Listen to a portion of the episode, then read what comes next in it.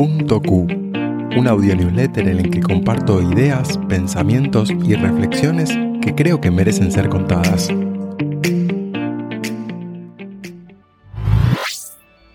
Comunidades sustentables.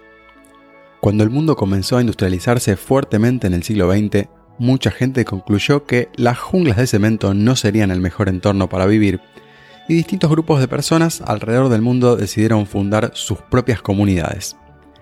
Así nacieron las ecoaldeas que persiguen la sostenibilidad social, ecológica y económica y están basadas en el respeto por la naturaleza, las energías limpias, la sustentabilidad alimenticia, el reciclaje y la construcción ecológica.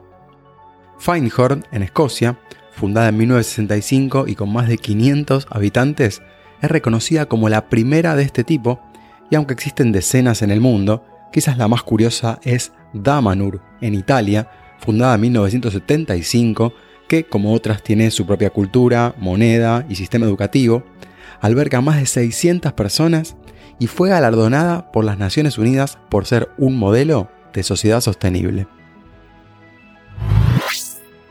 Idiomas del mundo.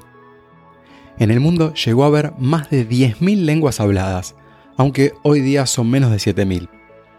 No tenemos registros que revelen cómo hablaban los Homo sapiens originarios, solo tenemos como referencia los registros escritos que datan de hace unos 6.000 años, menos del 1% del tiempo que los humanos existieron en el planeta.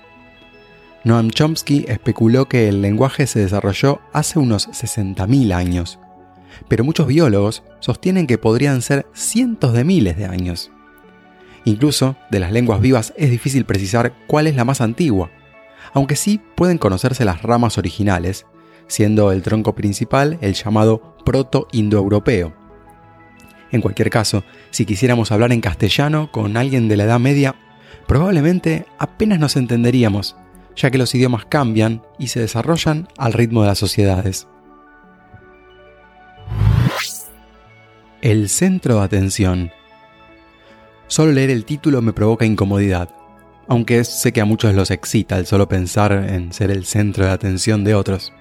A mí no, todo lo contrario, me llena de ansiedad. Y pareciera un contrasentido considerando el grado de exposición pública que tuve en los últimos 20 años, aunque nada fue ni es sin mucho esfuerzo mental y emocional. Por momentos acepto la visibilidad aumentada pese a la inmanejable sensación de vulnerabilidad, solo porque creo que vale la pena navegar aguas turbulentas cuando es por un bien mayor. No creo que mi actitud tenga en sí nada intrínsecamente bueno o malo. Quizás el mundo requiere un equilibrio entre gente extrovertida e introvertida, en una proporción que permita que todos se sientan a gusto. Lo que es seguro es que hay mucho que aprender del otro lado, y atreverse a explorarlo nos transforma en nuestro propio héroe. ¿Por qué lo leo? Dan Millman. Dan Millman es un ex gimnasta campeón del mundo, maestro de artes marciales y entrenador estadounidense, nacido en 1946. Se hizo mundialmente conocido por su segundo libro, el primero no deportivo, que fue El Camino del Guerrero Pacífico de 1980, llevado al cine en 2006. Desde entonces escribió 18 libros más, todos sobre temáticas relacionadas con el potencial humano y el desarrollo personal.